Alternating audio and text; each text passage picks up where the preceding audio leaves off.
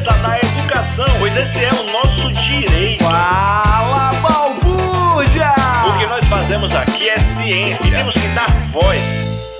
Fala galera! Olha a gente aqui de novo iniciando o episódio inédito do Fala Balbúrdia, o podcast da Assessoria de Comunicação da Universidade do Estado da Bahia. Eu sou Vânia Dias e vou apresentar o episódio de hoje com meu parceiro Danilo Cordeiro. Fala galera da Balbúrdia, já estamos chegando para fazer barulho. Aperta a campainha, Léo, e vamos que vamos! Em setembro deste ano, o projeto Quali Salvador, Qualidade do Ambiente Urbano na Cidade da Bahia, lançou o livro homônimo que traz um rico conjunto de análises acerca das condições de vida na cidade.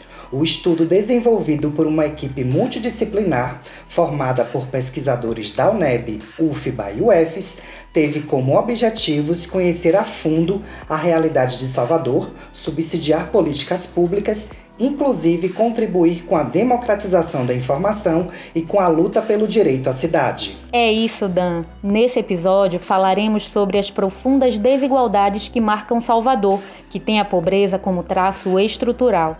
Vamos entender como os números coletados na pesquisa explicam o nível de desigualdade socioeconômica dos bairros da capital baiana e como o estudo contribui para o poder público se mobilizar e oferecer moradia mais digna aos soteropolitanos.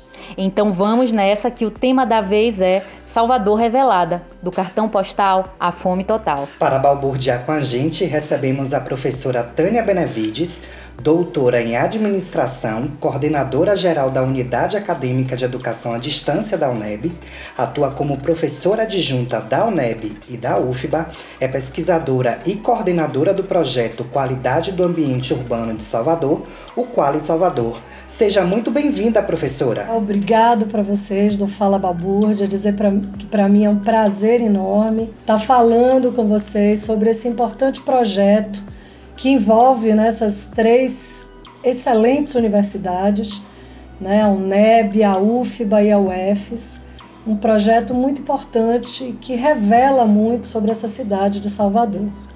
Então, muito obrigado pelo convite. E é um grande prazer estar aqui no Fala Balbúrdia. O prazer é todo nosso, Pro. E já vamos começar explicando o que é o projeto Quali Salvador, como foi que surgiu a ideia e de que forma a iniciativa foi desenvolvida. Então, né, o Quali Salvador, ele nasce verdadeiramente de um projeto anterior da professora Beth Santos. A professora Beth Santos, socióloga, professora da UFBA, uma longa trajetória também na prefeitura de Salvador, é a coordenadora geral desse projeto e convidou uma série de outros né, pesquisadores para participar do Quali Salvador. O seu trabalho anterior era denominado Caminho das Águas, que fez o um mapeamento das bacias né, de Salvador, enfim, os caminhos das águas nessa cidade. E a partir desse mapeamento, que até hoje é usado como referência para delimitação de bairro, é, dessa experiência né, surge então a ideia de construir um projeto é, que fale né, de Salvador nessa crise é, urbana ambiental de radicalização da mercantilização da cidade. Então, tudo isso né, nos mobilizou enquanto pesquisadores para produzir um modelo teórico conceitual de análise sobre a qualidade urbana e ambiental de Salvador.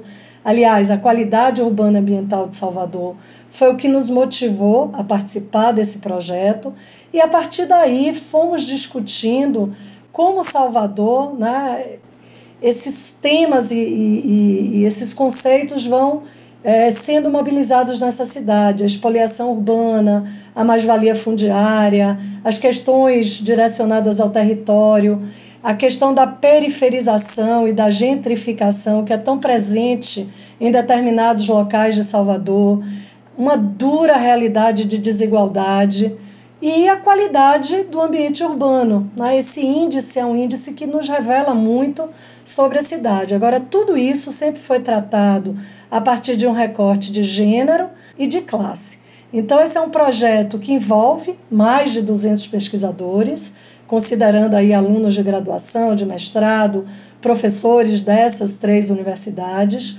Ele foi financiado inicialmente pela FAPESB, a gente começa essa trajetória em 2014 e só finalizamos em 2021. Né? Então é uma longa trajetória, mas envolve três universidades, muitos pesquisadores e os resultados são muito importantes para compreender a dinâmica de Salvador. E eu não poderia deixar de registrar a imensa e importante, enfim, participação de uma instituição também pública, a Embasa, que foi a responsável pelo financiamento do campo. Sem a participação da Embasa, nós não teríamos condição de contratar os pesquisadores, os bolsistas, os nossos alunos, para aplicar mais de 15 mil é, instrumentos de coleta, questionários, nos 163 bairros dessa cidade. Foi uma longa trajetória, mas eu acho que o resultado vale muito a pena. Pro, é, o projeto identificou que cerca de 60% dos bairros de Salvador têm ambiente urbano de qualidade de regular a muito ruim, enquanto apenas 18,75% encontram-se em situação muito boa ou excelente. Na prática, pensando no cotidiano dos soteropolitanos, o que esses números expressam sobre a condição socioeconômica dos bairros da capital baiana? Eu acho que a primeira coisa que a gente pode revelar, né, e se fosse para sintetizar em uma frase, é dizer que Salvador é uma cidade extremamente pobre. Né? Mas a gente pode ir além, deve ir além, né? O lugar da universidade é esse, da produção, do conhecimento. E o Equal, é, o Equal Salvador, né, o índice, indica que nós temos várias cidades em uma só. Então, as áreas centrais da cidade, né, o que a gente chama de cidade antiga, urbanizada, a orla atlântica, onde mora a classe média e alta, está muito bem delimitada. Mas também nós temos a periferia, né, os ditos bairros periféricos ou populares, que se concentram né, nos dois vetores de crescimento da cidade, que é o vetor subúrbio e o vetor miolo. Nessas localidades mora a população situada com menores faixas de renda. Então você tem uma divisão clara dessa cidade e isso vai gerando uma distinção entre os bairros. Tem também a periferia no centro, né, porque Salvador é, são enclaves né, e, e, e, territórios periféricos, todos né, muito misturados. Então, essa periferia, onde a gente diz que estão incrustados bairros populares, que residem, né, que resistiram durante muito tempo à expulsão. Então, Salvador é uma cidade múltipla, uma cidade diversa, e é muito difícil a gente falar em um padrão que caracteriza o seu ambiente urbano. A cidade ela é toda atravessada por uma profunda desigualdade, né? desigualdade de acesso na cobertura vegetal, na desigualdade das condições de temperatura. Inclusive, nas condições de temperatura, a gente tem sempre né, uma lembrança de em determinados momentos, quando a gente estava no campo, que perguntava para as pessoas. Né, as condições são tão adversas nos bairros ditos populares que muitas vezes a gente perguntava, ah, você acha, né? a gente sentia o calor daquele território, naquela habitação, enfim, e perguntava para a população e eles respondiam: não, aqui até que bate um ventinho. Então, são muitas questões que vão ficando demarcadas né, no contexto urbano em relação a, novamente, cobertura vegetal, temperatura, condições muito precárias de habitabilidade, condições muito precárias de saneamento básico. E também, né, em especial aí, que o meu grupo chamado Qualiseg, a gente se debruçou sobre a condição de segurança pública. Salvador é uma cidade insegura. Eu acho que essa é uma, uma condição também muito marcante para a cidade, né? porque segurança urbana e segurança pública são coisas distintas em relação à segurança pública. A gente tem média, né, faz uma mensuração a partir de uma lógica de percepção, de você sentir-se seguro ou não. E nós temos né, retratos e dados que revelam quanto a população de Salvador se sente insegura, principalmente as mulheres nos bairros ditos periféricos, porque a grande maioria da população que é afetada pelos homicídios são homens jovens pretos e pardos. Então, realmente, né, para as mulheres, além da sua própria condição de insegurança, elas ainda temem pelos seus companheiros e pelos seus filhos. Então, essa marca de cidade insegura é muito real nessa cidade. E os indicadores de segurança pública não nos deixam mentir. Né? Então, há muitos traços de pobreza, de insegurança alimentar, de risco. Né? Risco, Salvador tem né, desníveis, então risco de desabamento. Então, o soteropolitano ele percebe né, que a sua cidade perde qualidade, a qualidade do ambiente urbano, mas ele ainda não tem uma condição, isso também é outro elemento que a gente deve se debruçar em função da sua escolaridade, da sua vulnerabilidade, de exercer o direito à cidade, né? de lutar por uma cidade mais justa e igualitária. Então, essa é uma grande marca dessa cidade: insegurança pública, insegurança urbana, insegurança alimentar e muito risco e vulnerabilidade. São marcas muito fortes. É, pro, o, o projeto né, e o livro em si é, nos impressiona pelos detalhes, né? Porque quando a gente fala Salvador é uma cidade desigual, né? Socialmente falando, economicamente falando, culturalmente falando, né? Também o acesso à cultura é muito desigual aqui. Mas a gente não pensa em, em pontos, em alguns marcadores, né? dessa desigualdade, como você falou aí sobre a questão da temperatura do ambiente, você falou sobre a insegurança alimentar. Então são pontos que esse projeto, que esse livro tocam, né, que a gente não pensava sobre isso, né? E aí essa pesquisa, esse estudo descortina tudo isso e mostra que essa desigualdade é muito pior do que o que a gente imaginava, né? Muito muito interessante essa, essa, essa perspectiva, né? Faz a gente pensar de fato, né? Na cidade que a gente vive, né? Na forma como a gente vive. E ainda nessa linha, né? Você fala sobre é, essa população, né? Que é, é, é que é empurrada, né? Para esses bairros periféricos. A próxima pergunta caminha nesse sentido.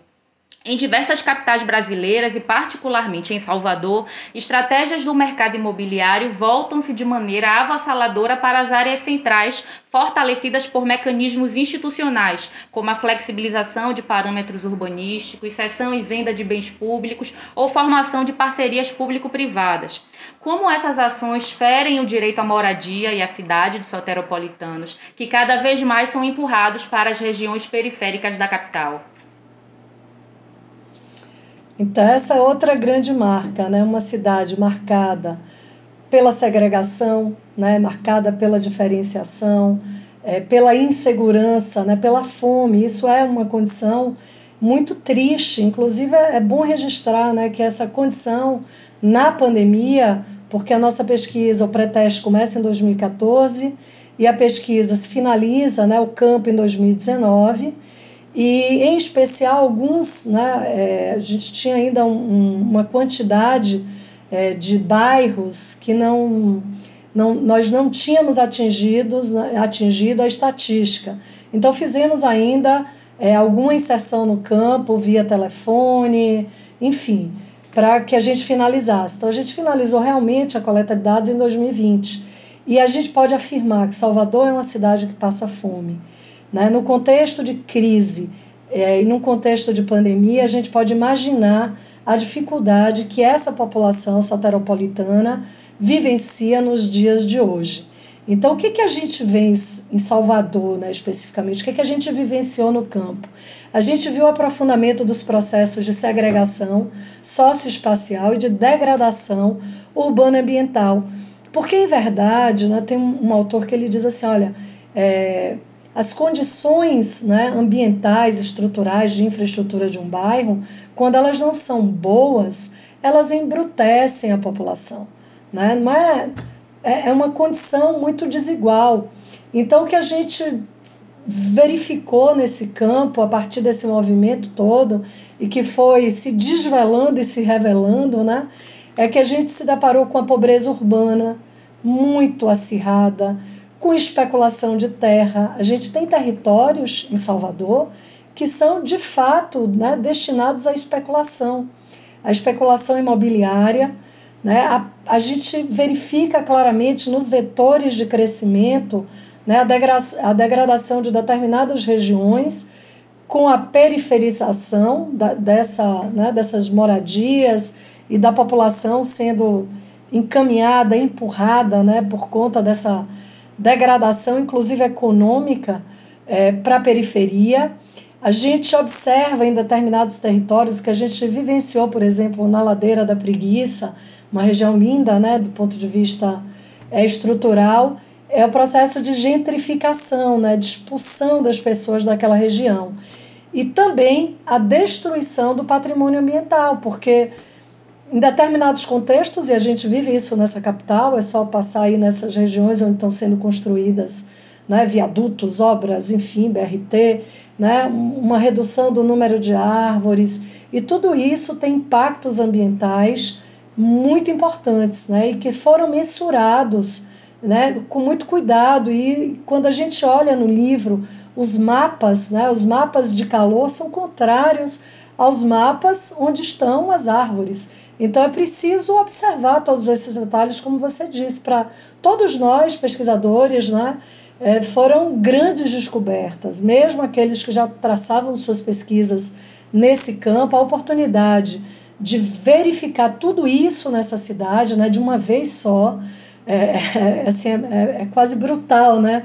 Porque a gente se depara com, com situações muito sérias, né?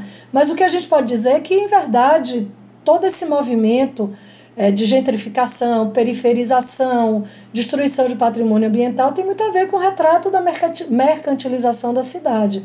Né? É a captura do Estado por forças políticas neoliberais para promover a indústria da construção civil, do transporte e, e tudo mais né, que a gente vivencia, que a gente estuda, as questões de mobilidade urbana. E o Estado vai favorecendo os grupos de interesse. Então a cidade acaba sendo, virando de fato uma, uma mercadoria. E aí nós que vivemos nessa cidade perdemos o direito a ela. Então isso também é muito triste, né? mas é uma realidade que precisa ser enfrentada e que todos nós precisamos nos articular, né? disseminar essa informação, conhecer Salvador tal qual ela é, desigual e pobre, com seu ambiente urbano degradado para que a gente possa reverter, através das políticas públicas, essa condição, né? através da mobilização também da sociedade. Então, é essa mobilização, é a luta né, pela moradia, é a luta pelo direito ao patrimônio né, natural que vai transformar essa realidade. Né? Sempre revelando que não é possível estudar tudo isso se a gente não der o recorte de classe, que mostra essa desigualdade, o recorte de raça, que segrega a população, e o recorte de gênero, porque as mulheres, além da condição de insegurança, têm uma série de outros marcadores que as tornam né, chefe de família, assumindo né, o peso de, de uma, uma vida de muita vulnerabilidade e muito sofrimento né, tendo que deixar seus filhos para trabalhar em condições em bairros que são inseguros e com fome, né? Então, para esse recorte de gênero também é muito importante para a gente entender. A gente né, traçou aí um perfil. Salvador é uma mulher preta. Isso é fato. Isso que revela essa cidade, né? Pobre, né? Sofrida. Então essa relação ela precisa ser exposta para que a gente possa reverter esse quadro. Pro, é, os bairros periféricos de Salvador têm cor, como a senhora já falou aí, e mo é, como mostra a pesquisa. Existe uma população majoritariamente negra nessas regiões da cidade. É, de acordo com o estudo e sua experiência em campo, é possível afirmar que existe uma segregação vel racial velada? Olha, eu verdadeiramente diria que talvez a gente não fale sobre ela mas eu diria que ela é explícita, né? Eu acho que a primeira coisa que a gente precisa considerar é que Salvador é uma cidade preta. Isso é fato, né? Agora, o que, que acontece? A gente precisa conhecer bem esses dados para que a gente fale sobre isso com muita propriedade. Então, os elementos, né, e aí volto para o recorte de classe, vão demonstrar como essa, é, essa condição de segregação ela vai se tornando mais acirrada a depender de outros marcadores. Né? A interseccionalidade prevalece em Salvador, né? traz marcas é, muito significativas e vão, vai demonstrando isso ao longo do território. Então, por exemplo, se a gente pensar 41,6% dos responsáveis pela família são trabalhadores informais. Esse número é um número muito alto. Né? Isso revela a pobreza dessa cidade. Eles estão situados prioritariamente nas faixas de renda mensal de 1 a 3 salários mínimos.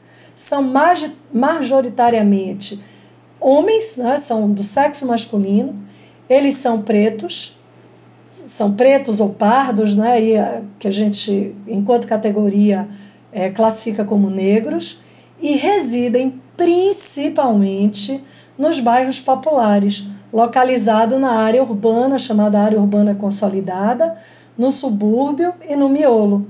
E aí alguns destaques: o centro, 2 de julho, Rio Sena, Nova Constituinte, Canabrava e Santo Tomé. Então é essa realidade que a gente se depara nessa cidade. Imaginar 41,6% dos responsáveis pela família como trabalhadores informais. A gente não tem emprego. Né? Então, a espacialização do desemprego né, dos responsáveis pelas famílias soteropolitanas, quando a gente vai estudar esse elemento, a gente verifica que as maiores taxas de desemprego estão situadas nos bairros que compõem as regiões do subúrbio ferroviário e do miolo, além das três ilhas, porque aí tem uma condição né, da possibilidade de geração de emprego e renda num espaço que é ainda mais segregado. Então, são taxas de desocupação que são muito altas.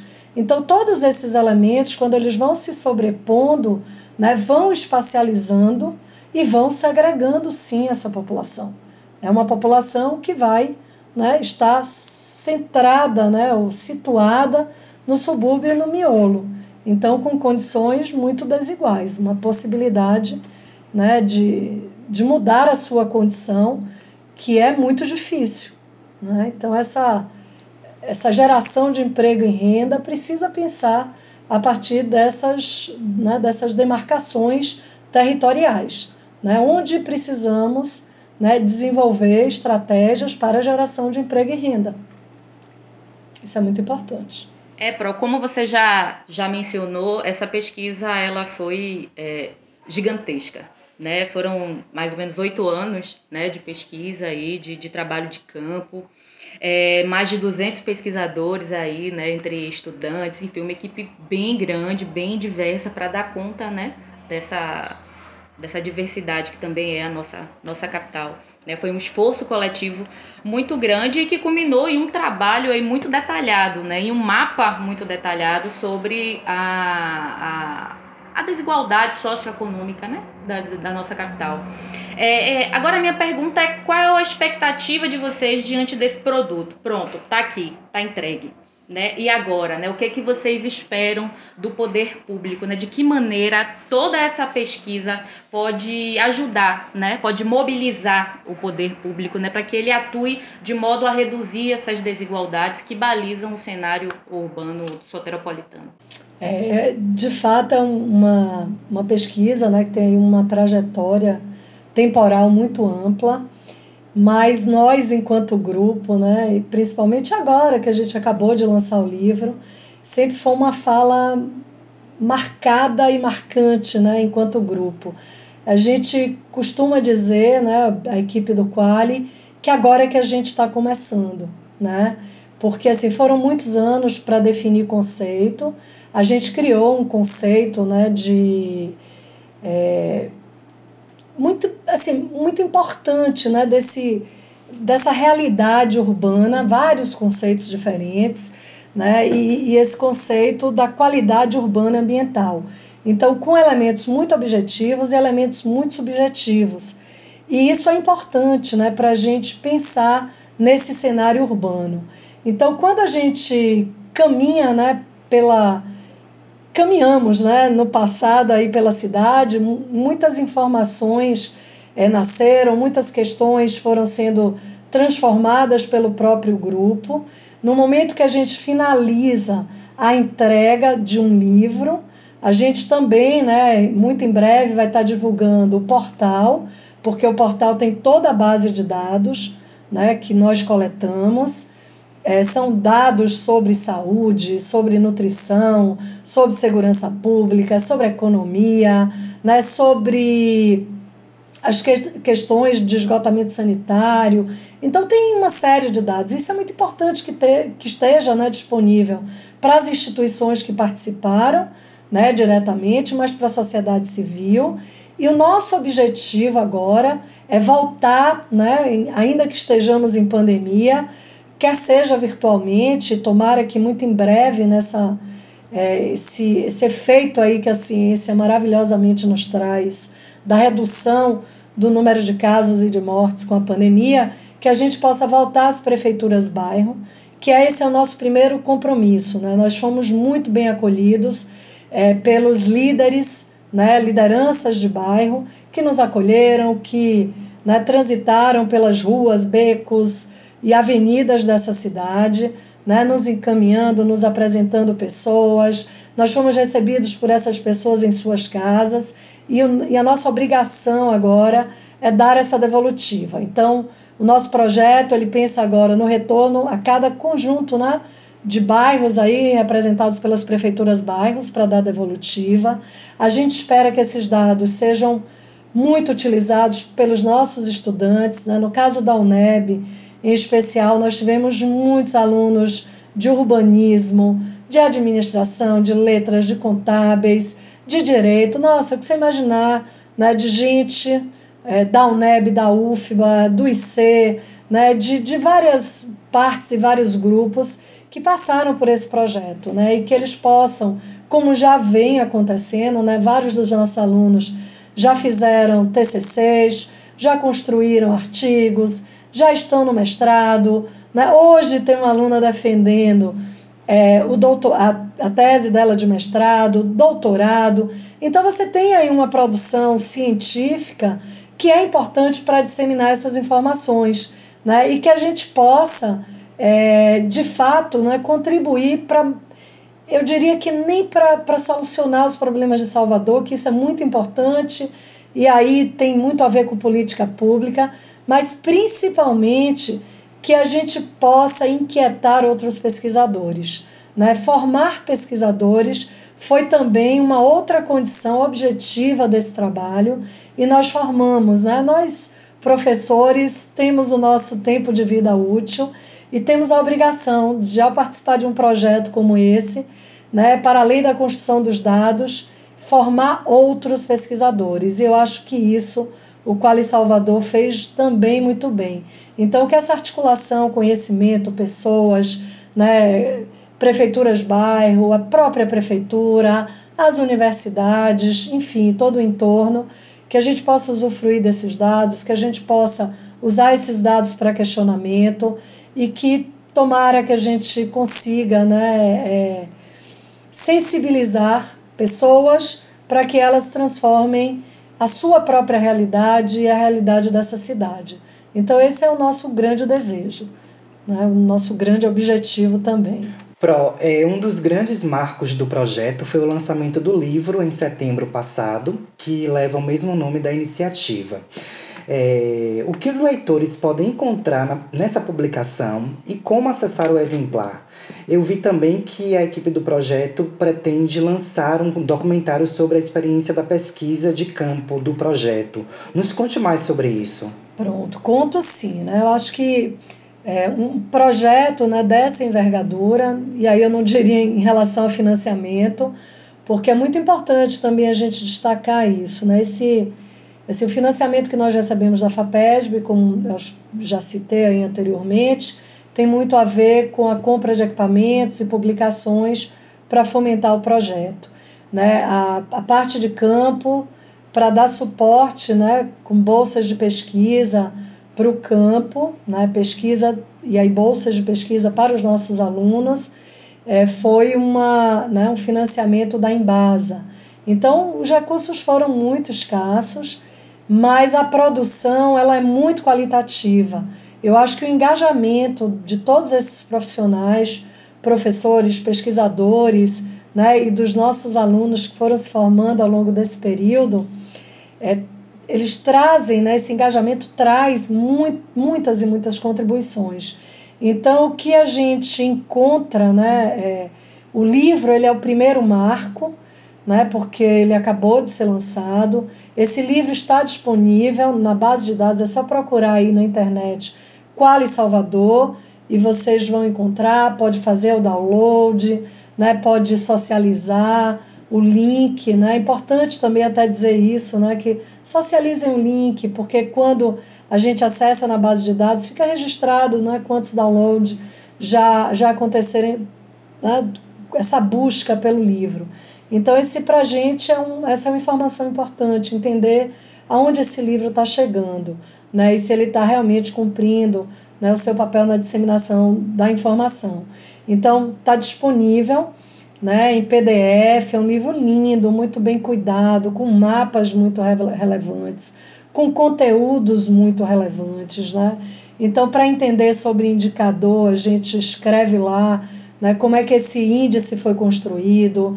Para falar sobre o verde, o clima, a desigualdade socioambiental em Salvador, é possível acessar esse conteúdo.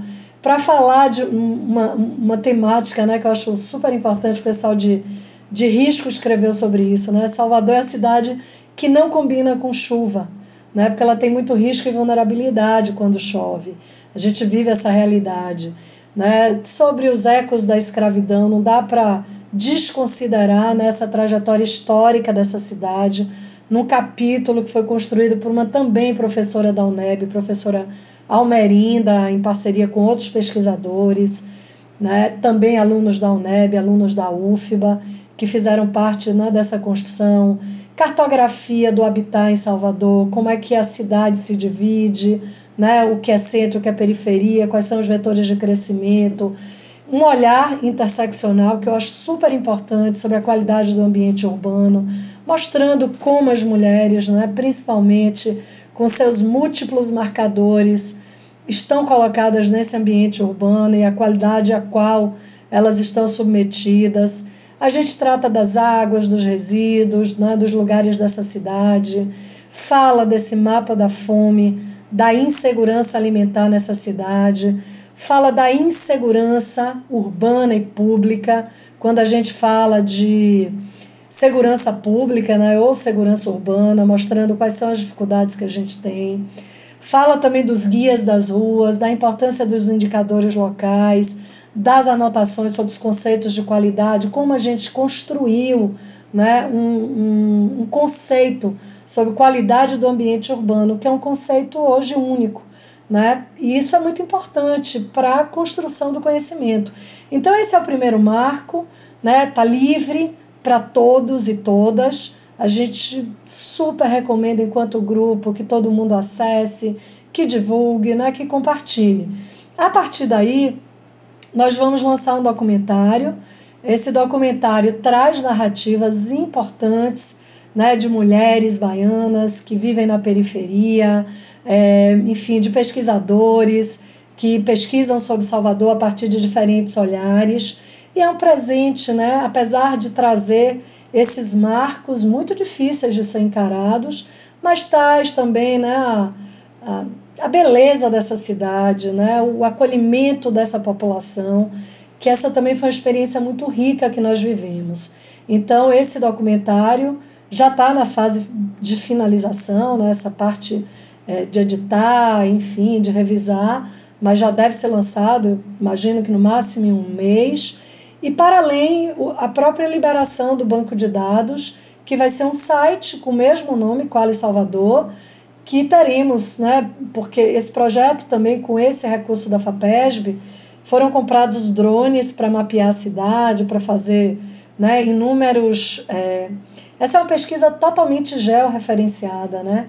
A gente usou o banco de dados da Embasa, cruzando com georreferenciamento.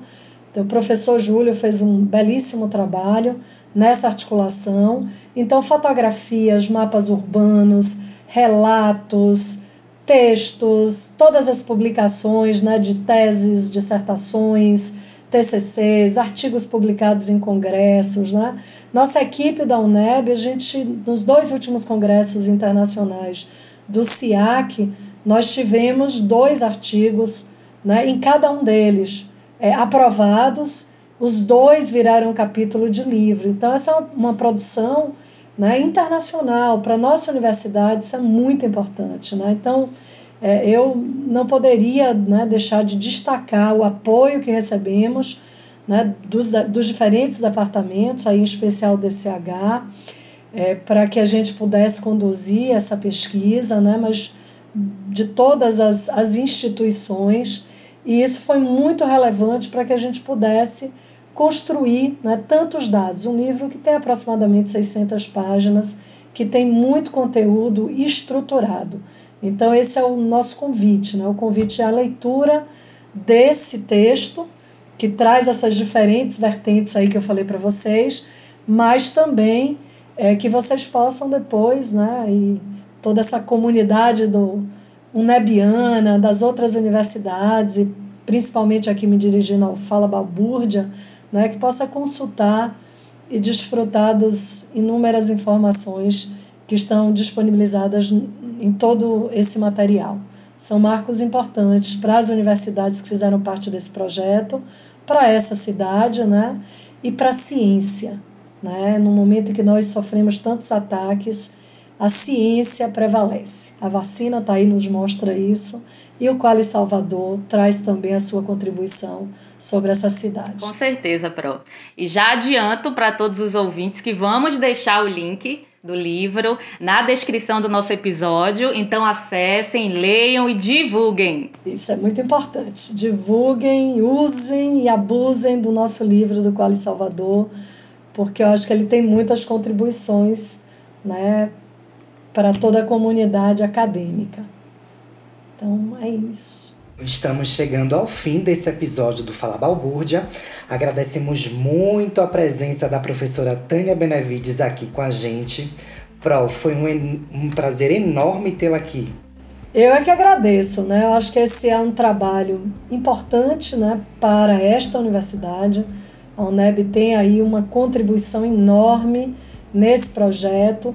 Os nossos alunos que participaram, aqui eu nem poderia é, enumerar, porque são inúmeros mesmo, né? Desde os do IC, eu já estou no terceiro ano né, da iniciação científica com esse projeto, mas também dos muitos alunos que foram selecionados. E aí fica também o meu agradecimento né, a todos esses alunos maravilhosos que participaram desse projeto, com os quais partilhamos as ruas de Salvador, com os quais partilhamos conhecimento e aprendemos muito. Com eles, eles com a gente. Então, queria registrar isso, né? agradecimento à universidade, ao meu departamento, o DCH1, e aos nossos alunos dos diferentes departamentos que fizeram parte desse projeto. Agradeço a vocês pela oportunidade de partilhar aqui as informações, né, um pouco desse conteúdo, mas dizer que é uma obra que merece mesmo essa consulta, porque pode revelar muito né? E o que eu acho muito interessante é que nos revela sobre os nossos bairros, porque é uma pesquisa intraurbana. Então, se você quer conhecer melhor o seu bairro, o Quali Salvador pode te ajudar. Tem indicadores muito valorosos. Né? Então, obrigada a todos vocês. Né? Obrigado pelo convite, pela atenção. E fico à disposição quando vocês né, podem contar comigo a qualquer momento, a qualquer tempo. Obrigada. Nós é que agradecemos, Pro. Muito obrigada pelo aceite, muito obrigada pela disponibilidade de vir aqui conversar com a gente, apresentar esse livro, né, essa, esse estudo que é tão importante para a nossa cidade. E eu queria dizer que você que nos ouviu até aqui e gostou do conteúdo, pode interagir com a gente através das nossas redes sociais, oficialneb no Instagram, Facebook e Twitter, ou em nosso e-mail, ascom.neb.br. A gente fica por aqui, mas voltamos já já com o episódio Mara pra você. Um forte abraço, galera! Em defesa da educação, pois esse é o nosso direito. Fala, balbúrdia! O que nós fazemos aqui é ciência e temos que dar voz